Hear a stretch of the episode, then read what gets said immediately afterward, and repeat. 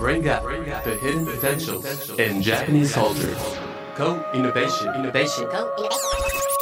Gateway to co-create the future. CJPF Radio. CJPF Radio. 日本の文化に秘められた可能性を引き出しコイノベーション未来を競争するゲートウェイ CJPF Radio 毎回各分野の最前線を走るエヴァンジェリストを迎えヒントを紡ぎます。このプログラムは内閣府所管の CJPF クールジャパン官民連携プラットフォームがお届けします。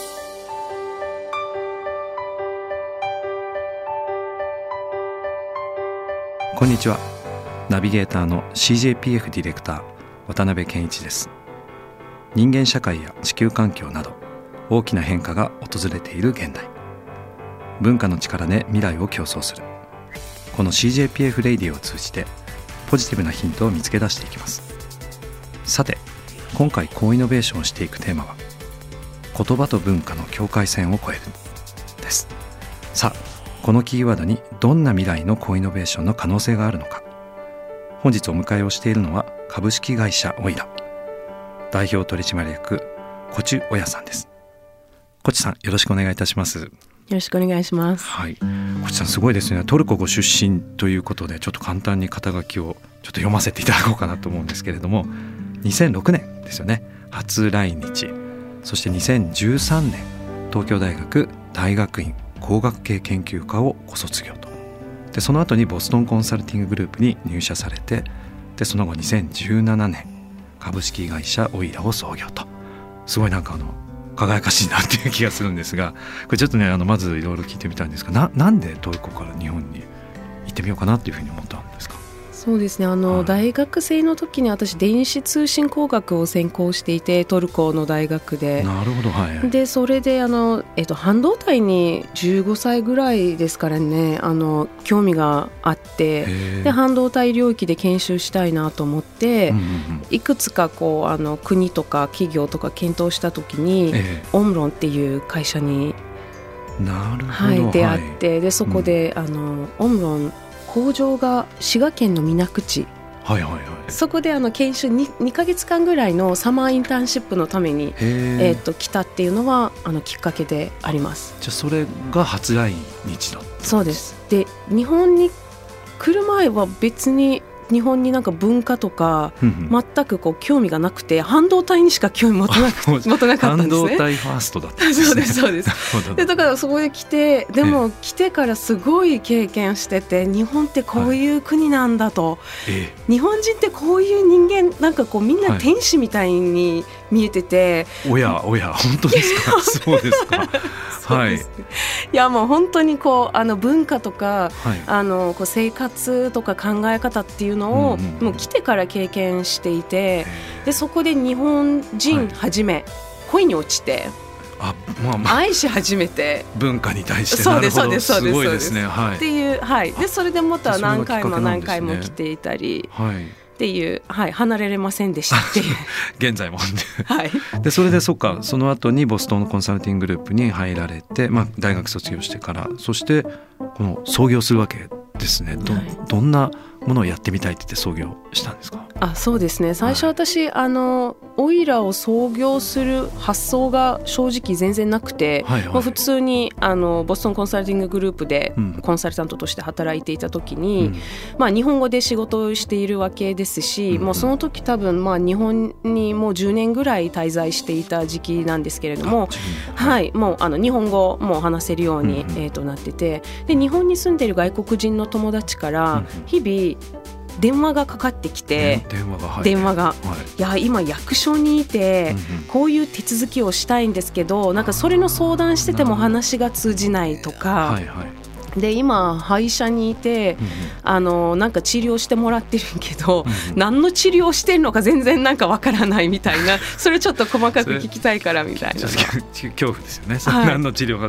そうですそうです。そういう電話が結構来るようになったはい。あってでそれで私も1回2回はいいんですけど、はいあのもう毎日仕事中に電話に出て通訳するみたいなのもなんかあれですし、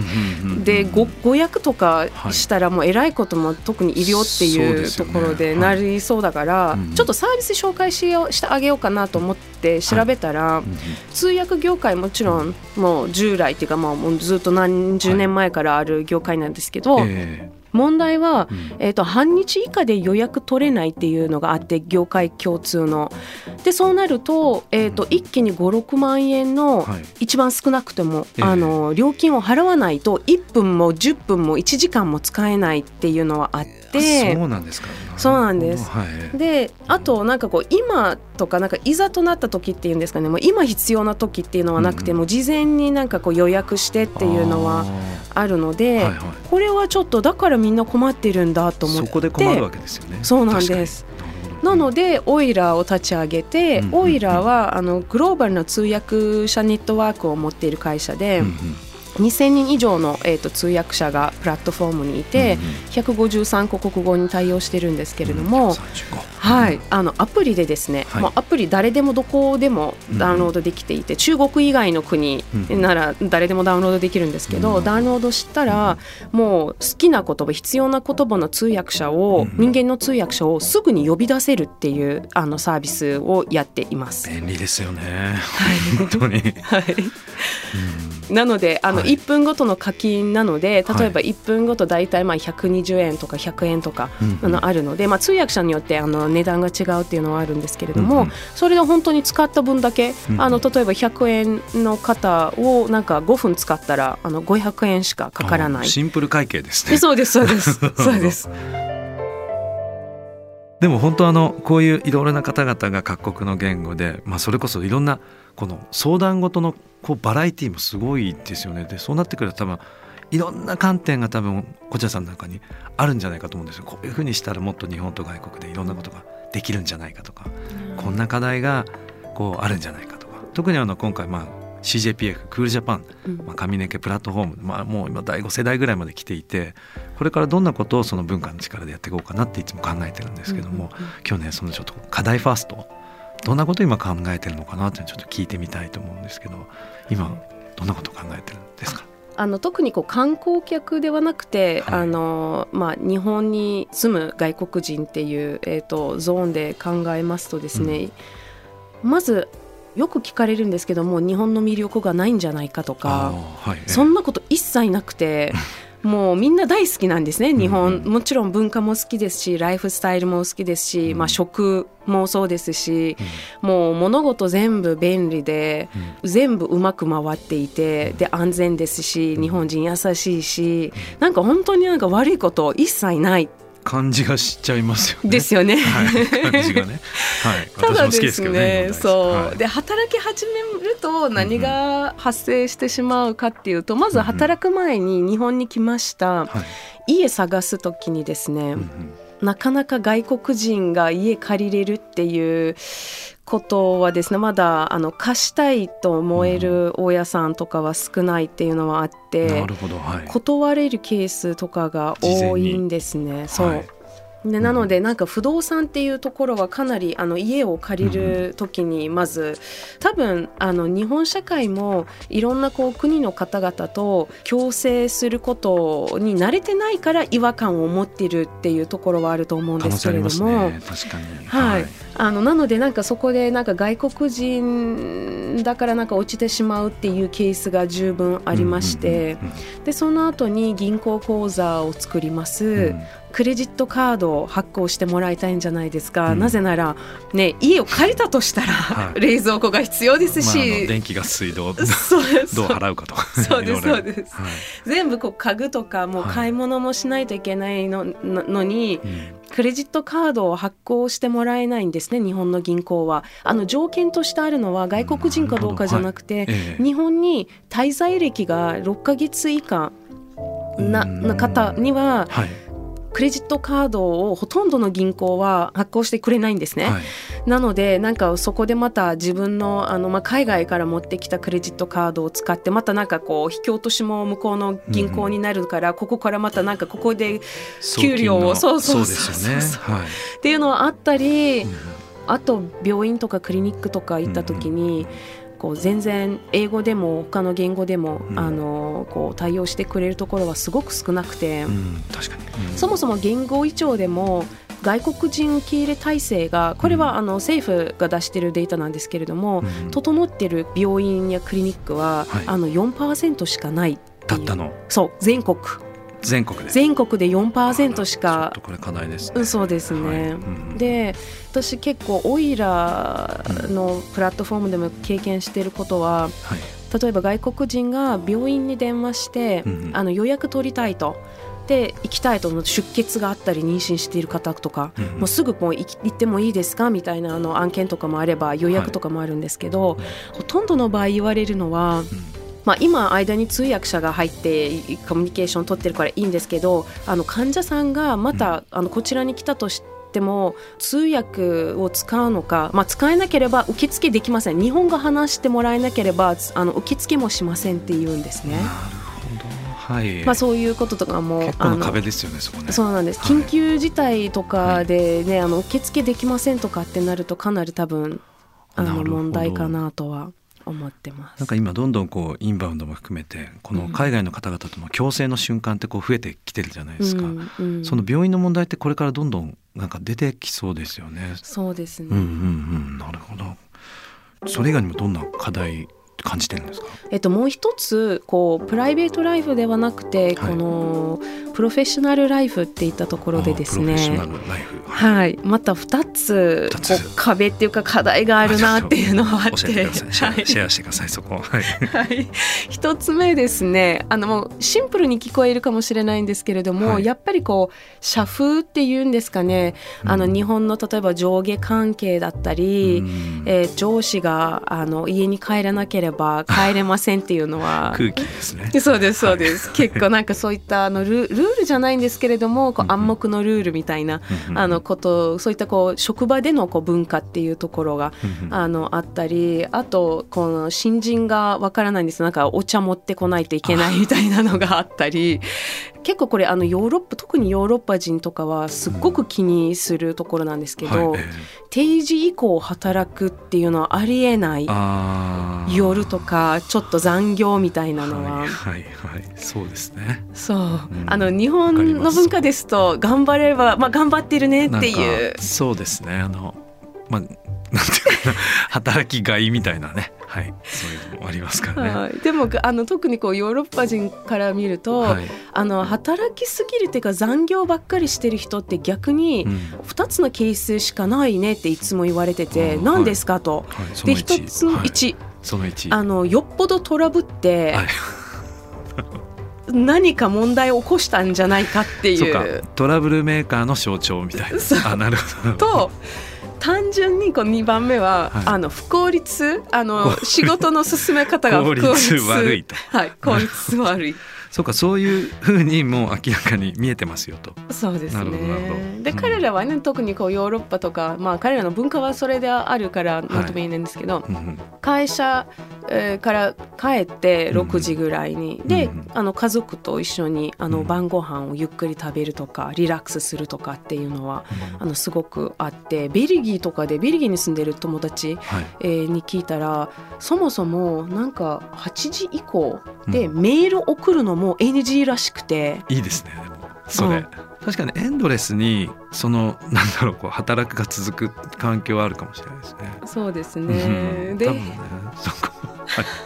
面白いです。まあでもね日本にいればいるほど人間って変わって、日本人っぽくなっちゃうんですよ、私も最初はなんかなんで日本人こんな働くの、と思ってたんですけど、私無理やと思ってたんですけど、今もう夜1時とか 2時とか普通に働いて本人が変わってしまったと。そうですね、でもまあねこうグローバル社会の中でいうとねやっぱりきちんとそこら辺守っていかないといけないんでね。そうですね。とはいえね、あのアメリカ人とかもまたなんか日本に近い考え方を持ってたりとかするので、はい、まあヨーロッパ人とちょっと比べたらっていうところだったんですけど、あともう一つすごくあの働く上での課題。これはまあ文化先ほどの文化っていうのは半分ねあのまあ冗談じゃないんですけれども、はい、笑える様子とかもあるんですけれどもここ。ここはですね結構深刻なのは、はいキャリア自分のキャリアはどうなっていくかっていうところを描くことできない、えー、っていうのはありまして、はい、こう外国人でバリバリ日本語が話せない方が管理職になってたりとかするっていうのはかなり難しいことになっていて、はい、もういつまでたっても多分私どんどんこうアップしていくっていうキャリアアップしていくっていう想像が多分つかないっていうのはあってグラスシーリングがあるんですね。はいはいはい。で私は仲間のデンマーク人の友達が、はいええ、あのここでコンサル会社で何年も働いていて、え、でもそれ以上プロモーションもらえないから、こうどんどん管理職っていうところですね。かなり難しいって思って諦めて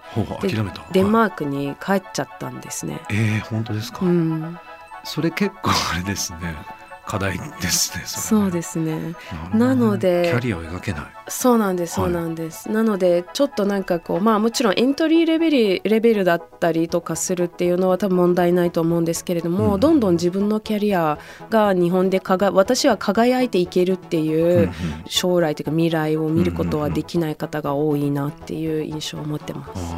どうなんだろうやっぱりそのグローバルなその働き方とかキャリアデベロップメントみたいなものにもっと日本が合わせていった方がいいんですかね？それとももう少しこと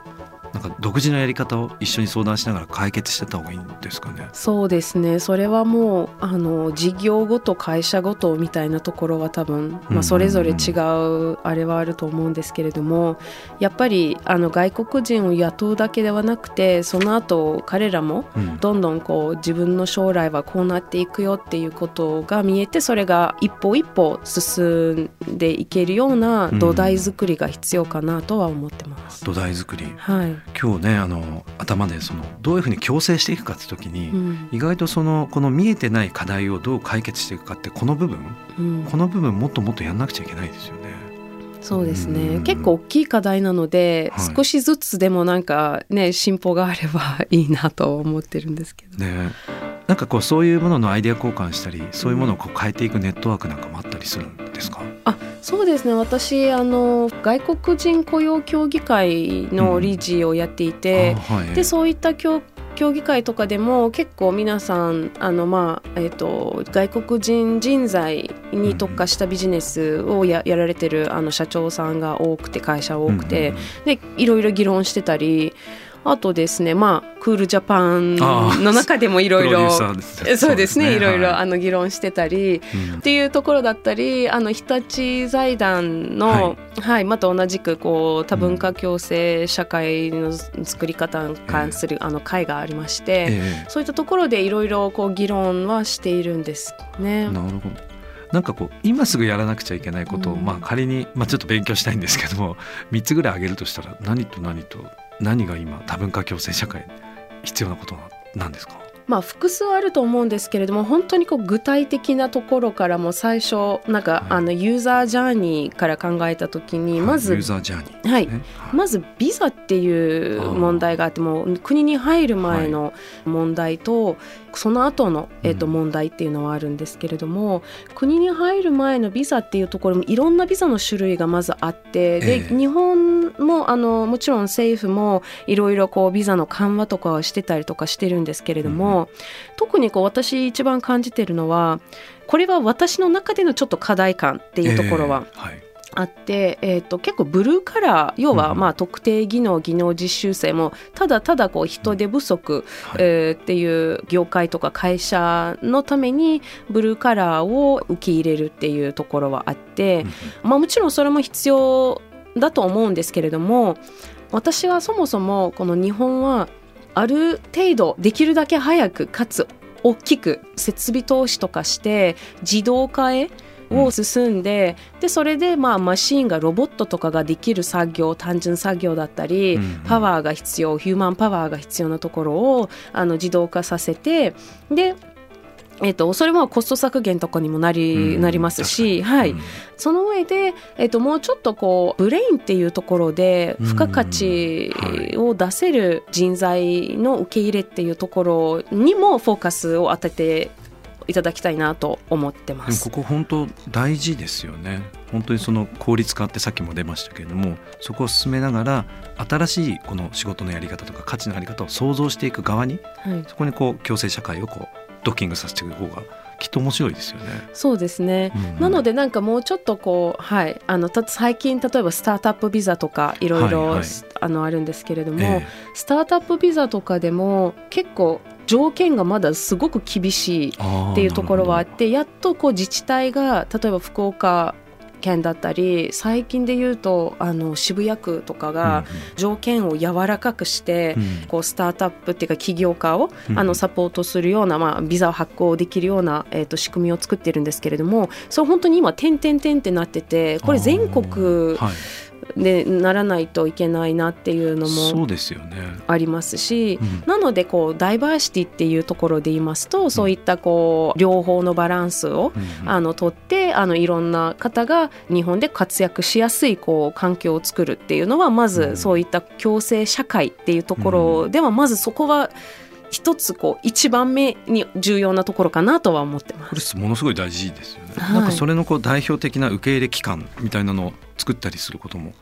可能性としてはあり得るんですか？そうですね。組織っていうよりは私まさに、うん、まあ、例えば東京都とか、はい、なんかこう一箇所がベストプラクティスを作って事例を作る、はい、要はこの例えば地域限定、このところだけで例えばビザの緩和めちゃくちゃしやすくします、起業しやすくします。あの出資もします。みたいな感じでこうどんどんこういったこう理想的なあのところを一箇所でもいいから作ってってベストプラクティスを作って事例を見せればこうやったらうまくいきますよっていうふうに事例を出してもらった方が多分これがまた他のあのところでもコピーしやすくなるんじゃないかなとは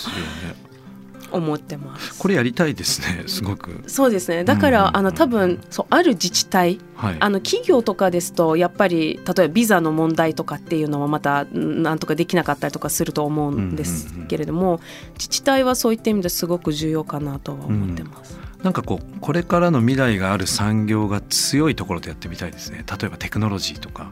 ガストロノミーとか。もしくはそのまあもしかして文化産業とかそういったものが集積していてなんかそこでモデル事業をやることにより新しい産業を一緒に作っていけました。っていうこういうなんかところでやってみたいですよね。そうですね。おっしゃる通り一つでもいいから最初分野は、うん、あのそれ食文化でもいいんですしおっしゃる通り、はい、例えば私結構メタバース世界とかっていうところもいろいろあると思うんですけれども、何でもいいんですけど一つ作って、うん、で一つ作ってそれに限定するんじゃなくて、うん、またま周りに勝手に出てくるようなエコシステムがで出てくるような関連するものとか仕組みとかイニシエティブが出てくるような土台を作ってあげたら多分勝手に他の産業とかのところも横でできてたりとかして、その地域で、っていうのはあるんじゃないかなと思いますね。思いますね。なんか日本って歴史を遡るとそれによってイノベーションを起こしたところ多いと思うんですよ。そしたらなんかさっきのその外国人スペシャリストモデル都市みたいな感じをなんか一個作って、でこれ推進するような何かを作ってなんか一つこの町が成功した理由はこれこれこういうその課題を解決したからですよっていうのをなんか見せてみたいですよね。そうですね。ぜひリーダーシップはい、頑張ります。いや、リーダーシップじゃなくて頑張ります。できること全部。はい。さあ番組もですねあっという間どんどん後半になってきたんですけれどもまさに今日ねあのテーマが共生社会、まあ、ダイバーシティって言葉も出たと思うんですけれども、まあ、最後ね一言こうコチさんがこれからもうこんなことやってみたい。みんなをこうこういうふうに巻き込んでみたいっていうのがあったらぜひちょっと聞かせていただきたいなと思うんですがいかがでしょうか？それで言うとちょっと大きい願望っていうんですかね、うん、一種になるかもしれないんですけど私日本大好きで、まあ、帰化してるっていう背景とかもあり、はい、で結構悲しいなと思ってるのは私が、うんあの若かった時子供の頃とかは、うん、もう日本っていうともうすっごい先進国でエコノミーであれでなんかもう輝いてる国多分バブル時代だったと思うんですけど、うんね、輝いてる、はい、そうですね。でそこからこう日本に来て、日本の文化、うん、日本人。もう素晴らしい国の素晴らしい人々っていうのはなんかすごい私大好きなのでグローバルの競争力をもうちょっと持ってほしいなとは思ってます。なんか2010年とかになんか中国第二ね大きいエコノミーになって、ね、はい、GDP も、はい、そうですそうです。うん、でどんどんこう日本が落ちていくので。うんグローバルな競争力をエコノミーって経済面でもそうですし、技術面でもそうですし、こう全部あのもうフォロワーじゃなくて、もうパイオニアとして全てのあの分野の鳩を持って、あの最先端で走ってほしいなと思ってます。パイオニアですね。パイオニアになってほしい今勇気もらいました。やりましょうこれは。もうそういう番組ですから。はい。ありがとうございます。さあ時間もですねあっという間にここまで来てしまったんですが今回の CJPF レイディオゲストにお迎えしたのは株式会社オイラ代表取締役社長小中親さんでした。今日はどうもありがとうございました。ありがとうございました。またぜひねやっていきましょう。はい。ありがとうございます。ありがとうございました。